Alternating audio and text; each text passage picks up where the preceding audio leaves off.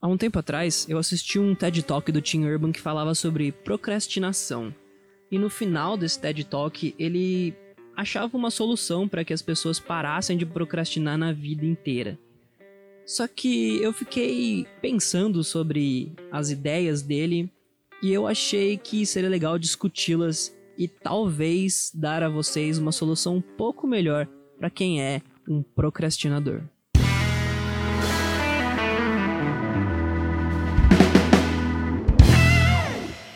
E para começar, eu vou me apresentar. Meu nome é Luan Veroni e eu não sou novo aqui na internet, não. Eu já tive um canal no YouTube chamado Brain Bug e fiz parte do Blablalogia.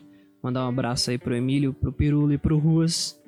E a gente sempre fez divulgação científica, só que eu acabei desistindo dessa parte no YouTube de fazer vídeos porque a gente acabava gastando mais de semanas para fazer um roteiro de muita pesquisa e saiu um vídeo de 5 minutos que no fim das contas, apesar de causar um pequeno impacto, nem sempre dava o retorno que a gente esperava. E o tempo é complicado quando você tem uma vida normal que você precisa trabalhar, que você precisa chegar em casa e arrumar suas coisas e às vezes estudar até, né?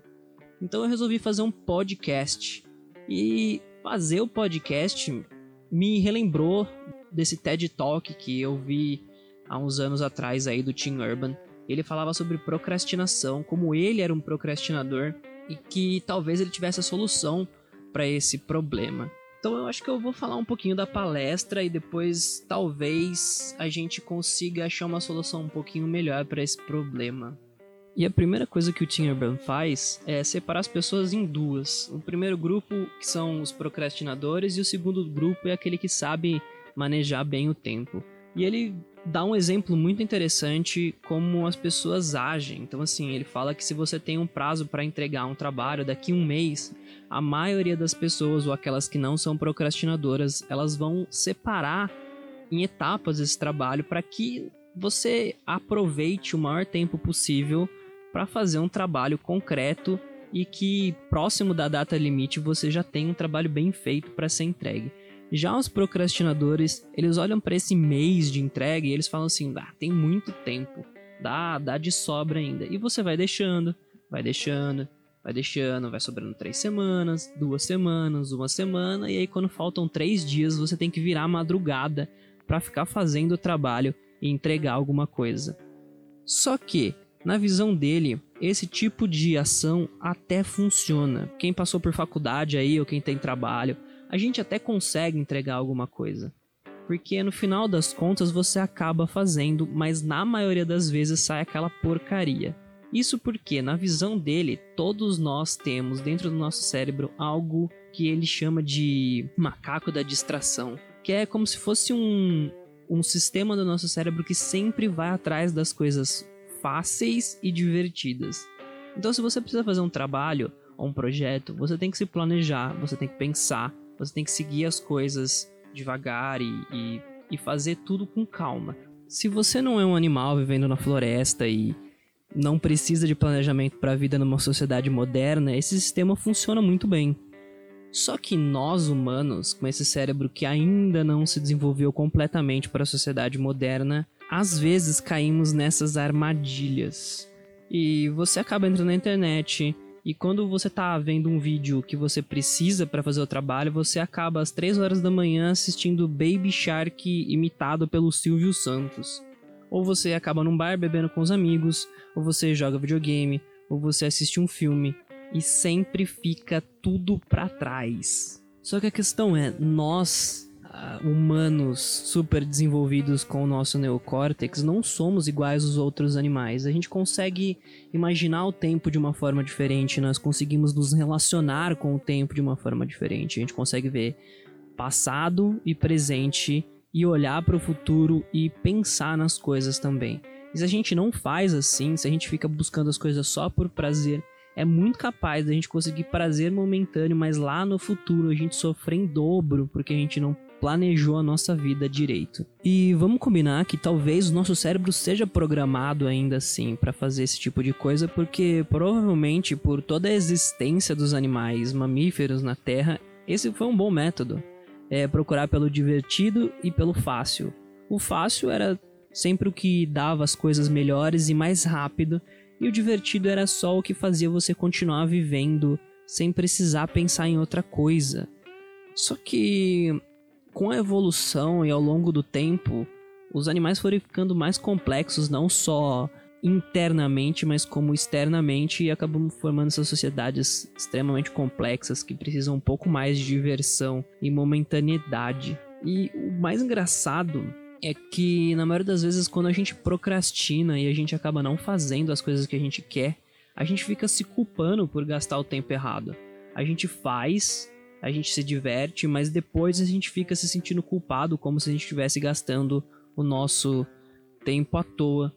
E eu acho que isso até não é uma maneira errada de ver as coisas, não. Eu sempre acreditei que o tempo, ele é a moeda do humano, é a única que você tem, é a única que você possui. E o jeito que você gasta o seu tempo é o jeito que você maneja a sua vida. O tempo é a única coisa que pode unicamente pertencer a você e ele é finito, ele tem um tempo e a gente nunca sabe quando ele vai acabar. Ele é uma fortuna que foi nos dada por uma aleatoriedade no universo e simplesmente nós acabamos gastando com coisas extremamente irrelevantes. Não pensamos muito bem como preparar o nosso futuro ou como sermos felizes, não no momento, mas quem sabe por mais tempo a não ser uma coisa instantânea, né? E aí o que ele me intriga um pouco é quando ele fala sobre a procrastinação, ele fala que a gente tem um monstro do pânico que quando chega perto da deadline, que é né, o dia de entrega que você precisa realizar a coisa que você está empenhado em fazer. Esse monstro do pânico chega e diz: Não, você precisa fazer. Ele afasta toda aquela parte do seu cérebro que quer diversão e instantaneidade. Ele acaba fazendo as coisas. O problema é que na vida a gente não tem um deadline, a gente não tem uma data de entrega. Então, quando você fala assim, eu quero aprender piano, eu quero aprender violão, eu quero montar meu próprio escritório. Não tem deadline. Você simplesmente decidiu alguma coisa na sua vida, só que não tem tempo definido para você acabar aquilo. E muitas vezes, mesmo quando a gente diz assim, ah, eu preciso fazer isso até o fim de semana, não tem ninguém que te cobra, não tem ninguém que vai ser afetado por aquilo além de você. Então acaba que no fim você deixa para lá, você arruma uma outra desculpa, você diz que não deu, você diz que não tinha tempo. E de certa forma, esse podcast foi, quem sabe, o resultado de uma grande procrastinação da minha vida. E o Tim acaba dando uma solução que eu achei até um pouco simplista e não muito funcional, principalmente para minha vida e para as pessoas que eu convivo. Ele acaba dividindo a nossa vida em quadrados. E cada quadradinho corresponde a uma semana. Ele faz isso com uma pessoa de 90 anos a gente sabe aqui que para o Brasil viver até os, os 80 já é uma boa sorte. Ele imagina aí que a gente tem uma quantidade de quadrados para preencher e boa quantidade delas já foi preenchida. Então são deadlines. Cada quadradinho é uma deadline. Se você decide que você quer aprender violão, que você quer tocar piano, que você quer falar outra língua, você coloca uma deadline em um desses quadradinhos. O problema é que, mesmo criando esse quadro, esses quadrados e mesmo colocando uma deadline, não tem ninguém além de nós que vai ser afetado por esse tipo de problema, não tem ninguém cobrando da gente que esse prazo seja cumprido e que as nossas promessas sejam entregues. Eu acho que é aí que entra a minha parte e esse podcast é resultado simplesmente desse, dessa minha solução para procrastinação. Eu resolvi fazer o podcast porque fazer vídeos, cara, é muito complicado. A gente gasta horas e horas na internet. Já teve vídeos que eu gastei um mês fazendo pesquisa, ligando para pesquisador, fazendo entrevista para dar 6, 7 minutos no YouTube e as pessoas virem falar que eu não sabia absolutamente nada do assunto que eu estava fazendo. E aí então, com a desmotivação que eu tinha para fazer esse tipo de coisa, eu acabava procrastinando. Ah, a gente começou a fazer dois vídeos por semana, daqui a pouco era um por semana, daqui a pouco era um a 15 dias, depois um por mês, até que a gente parou de fazer, porque simplesmente a nossa força de vontade versus o resultado que estava gerando já não era mais atrativo para ninguém. Tá bom, mas o que o podcast tem a ver com isso? Cara, para mim tem tudo a ver porque o podcast é uma maneira muito mais fácil de eu me comunicar com as pessoas e até de comunicar comigo mesmo, porque eu nunca fiz internet ou divulgação científica para aparecer, para ganhar fama ou para me sentir melhor. Eu simplesmente fazia porque era um tempo que eu passava estudando, eu gostava de fazer isso. E eu tinha um resultado positivo comigo mesmo. Eu, uma maneira de me sentir melhor, de sentir orgulho, de ter um hobby, de poder gastar meu tempo fazendo alguma coisa diferente da normalidade. E eu acho que eu acabei achando a solução para minha procrastinação nesse tipo de coisa. Sabe o que é muito melhor do que procrastinar e deixar as coisas para depois? É dividir elas em pequenas metas. Pequenas coisas que a gente pode fazer todos os dias ou diminuir os nossos sonhos. Eu sempre ouvi aquele tipo de, de coach ou as pessoas dizendo sonhe grande, é, vão longe, sonhe macro. E eu acho isso muito complicado. Sonhar lá longe, fazer as coisas lá longe, é difícil. A vida é caótica, a gente nunca sabe o que vem pela frente. E muito mais do que isso, é extremamente complicado controlar tudo ao seu redor e dizer que simplesmente você vai conseguir fazer o que você tem que fazer, no tempo que você tem que fazer e achar ainda o resultado esperado. E no final de tudo isso, ainda ser feliz com o que achou, porque muitas vezes a gente tem um sonho a vida inteira e quando a gente chega lá é extremamente decepcionante. Então, o que eu sempre fiz uh, depois desses tipos de experiências que eu tive foi sonhar micro. Sim, pensa micro. Eu nunca faço planos mais do que um mês, eu sempre faço planos menores. É lógico que as minhas metas são a longo prazo, mas os meus sonhos, aqueles que eu penso todo dia, aquelas metas que eu tento alcançar, elas são pequenas. Então, se eu quero fazer sucesso com um podcast, a primeira coisa que eu faço é estudar sobre. A segunda coisa é fazer um roteiro. A terceira é pensar num programa, depois um microfone e assim por diante até que ele saia. Para fazer esse primeiro episódio foram um mês inteiro. E agora depois que ele sair, com certeza eu vou gravar muito mais porque a gente tem medo de começar. Depois que a gente começa, as coisas ficam sempre mais simples. E uma coisa extraordinária de você sonhar micro, de você planejar as coisas no micro, é que elas evitam muito a decepção. Quando você pensa simplesmente no que você vai fazer no próximo dia, que você planeja o próximo dia em mini etapas, extremamente mini etapas, algo simples que dê para fazer em coisa de 30, 40 minutos, uma hora, você faz e você sente que o seu dia ficou realizado você não sente decepção, você não sente descaso com o seu problema ou o seu trabalho. E você vai atrás das coisas que você quer. Porque simplesmente você está fazendo pouco a pouco. E começar não é algo mais complicado, é algo de etapas. A primeira etapa sempre é um pouco mais complicada, mas se você dividir ela em mais etapas, a primeira etapa vai ser mais simples. Eu sei, é meio complicado, é tipo o Inception das etapas, mas funciona. Nos últimos seis meses, quatro meses de pandemia, eu larguei meu emprego, arrumei outras coisas para fazer, montei um estúdio com a minha noiva e ele tá dando super certo. Além de uma agência de publicidade, comecei um podcast, mudei meus hábitos alimentares, meus exercícios, tô cuidando muito melhor da minha saúde, da minha casa e das coisas que eu gosto e eu estou extremamente muito mais feliz. Isso porque eu acabei separando tudo da minha vida por etapas.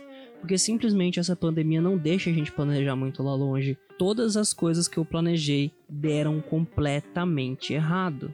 Ela acabou com os nossos planos. E aí eu decidi, de vez, pôr em prática esse tipo de planejamento.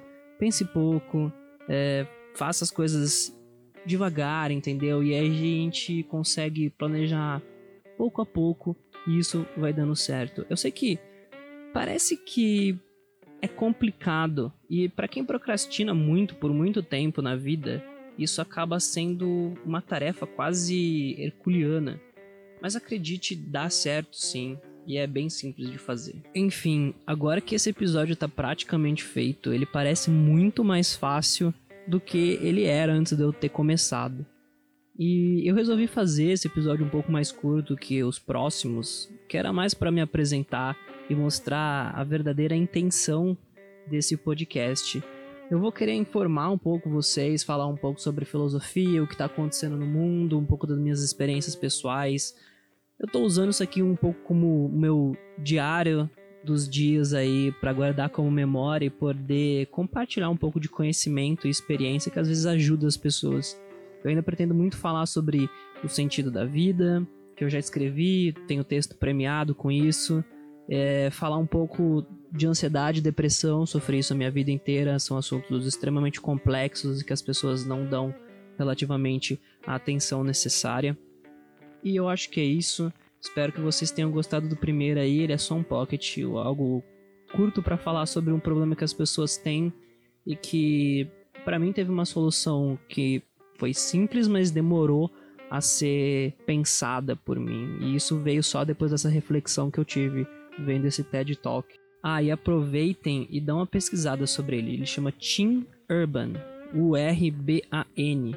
Ele é um ótimo escritor tem quadrinhos sensacionais. Ele é um, um, um pensador moderno, assim, que ele compartilha histórias realmente interessantes. Até o TED Talk dele tá no, tá no YouTube lá, colocar procrastinação TED Talk. Vocês acham e vocês conseguem acompanhar melhor minha ideia de raciocínio. Galera, é isso. Se vocês tiverem qualquer tipo de dúvida ou de pergunta, qualquer coisa relacionada ao podcast ou não, se vocês quiserem só conversar, eu vou deixar aí na descrição redes sociais e tudo mais, e vocês podem me seguir lá e curtir.